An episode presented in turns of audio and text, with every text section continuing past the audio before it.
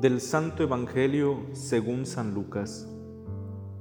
En aquel tiempo, algunos hombres fueron a ver a Jesús y le contaron que Pilato había mandado matar a unos galileos mientras estaban ofreciendo sus sacrificios. Jesús les hizo este comentario. ¿Piensan ustedes que aquellos galileos, porque les sucedió esto, eran más pecadores que todos los demás Galileos?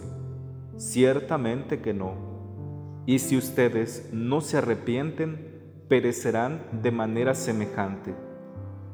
Y aquellos dieciocho que murieron aplastados por la torre de Siloé, ¿piensan acaso que eran más culpables que todos los demás habitantes de Jerusalén?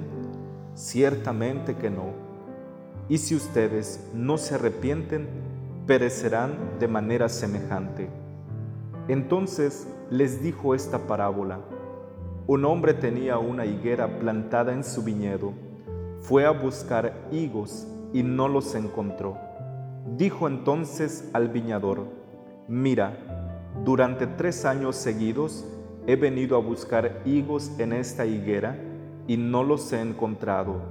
Córtala ¿Para qué ocupa la tierra inútilmente?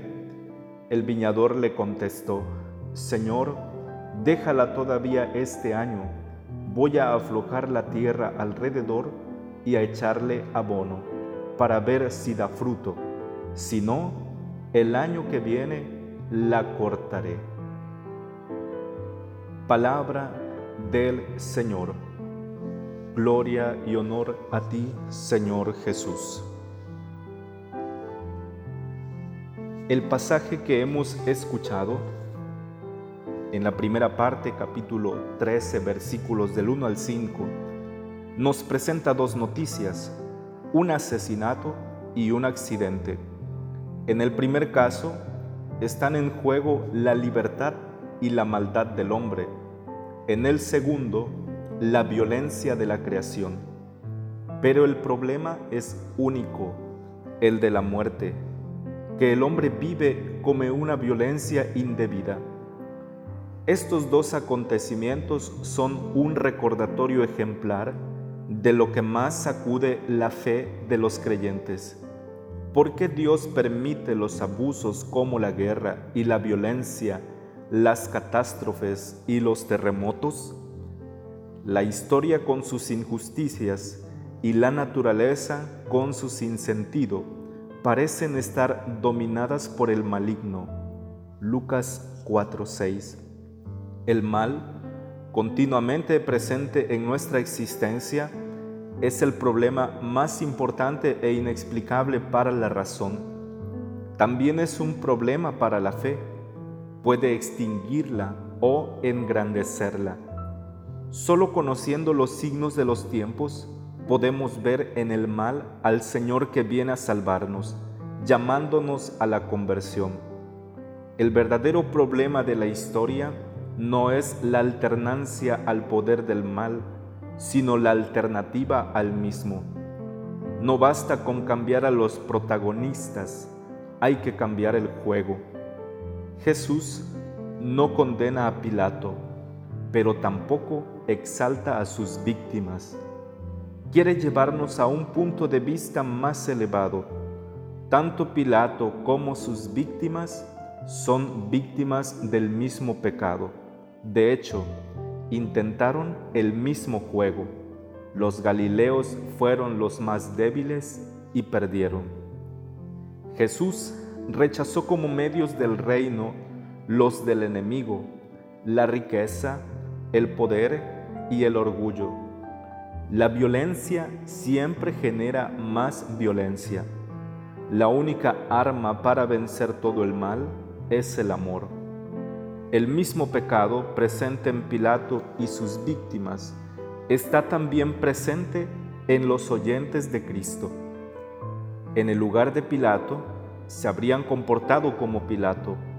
En el lugar de los guerrilleros galileos se habrían comportado como los guerrilleros galileos. Pero entonces, ¿dónde está la verdad? Solo se trata de conformar nuestros comportamientos al de Cristo que asume el mal de todos. Las catástrofes naturales no son un castigo, sino una llamada a la conversión.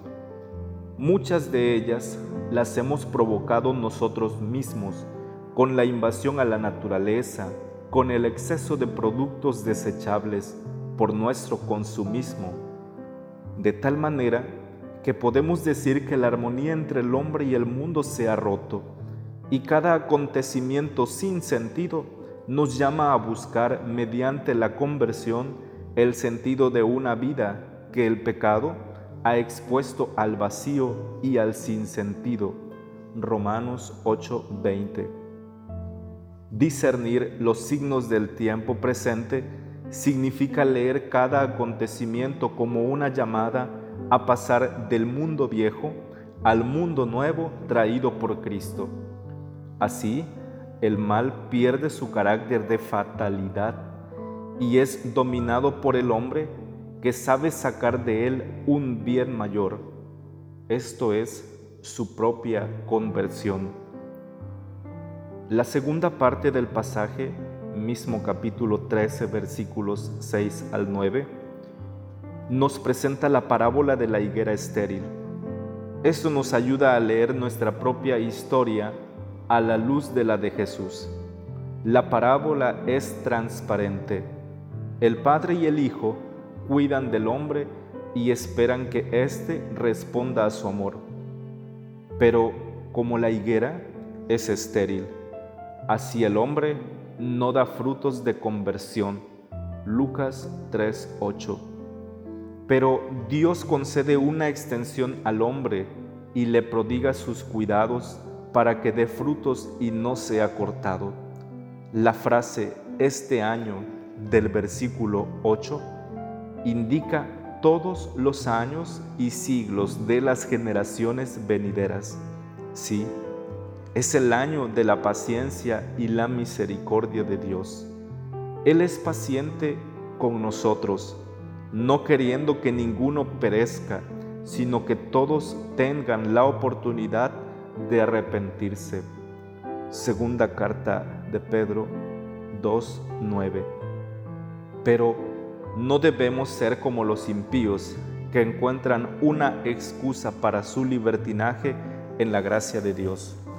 No debemos burlarnos de la riqueza, de la bondad, la tolerancia y la paciencia de Dios, sino reconocer que la bondad de Dios nos impulsa a la conversión Romanos 2.4. Son sin duda provocadoras las preguntas de Jesús que en este domingo nos pueden ayudar a adentrarnos en nuestro mundo interior.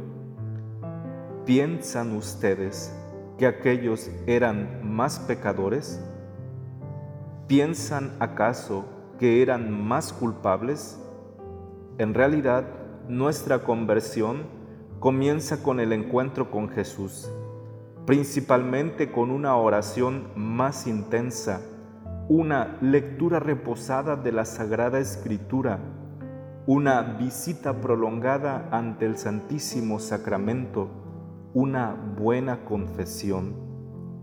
Cuando realizamos esto, te puedo asegurar una cosa, poco a poco comenzarás a pensar diferente dejarás de pensar que los demás son más pecadores o culpables que tú mismo o tú misma. Esto te conducirá al arrepentimiento y te descubrirás igualmente pecador y culpable como los demás. Sin este proceso no puede venir la humildad a nuestra vida, ni tampoco el cambio de pensamiento. Decía San Ignacio en sus ejercicios espirituales que la penitencia externa o exterior, mortificarse, comer poco, privarse de algún gusto, hacer una larga peregrinación a pie o de rodillas, cargar con una cruz muy pesada en el Via Crucis, es la más fácil. Sin embargo, la penitencia interior, dejar de pensar mal del otro, perdonar de corazón, dejar de sentir rencor o envidia, dominar los celos, cambiar la imagen negativa que tenemos de los demás, es la más complicada y la mejor penitencia. Recordemos que este es el año, es el tiempo que Dios nos concede para arrepentirnos y dar mucho fruto. Buen camino cuaresmal hacia la Pascua y que Dios los bendiga.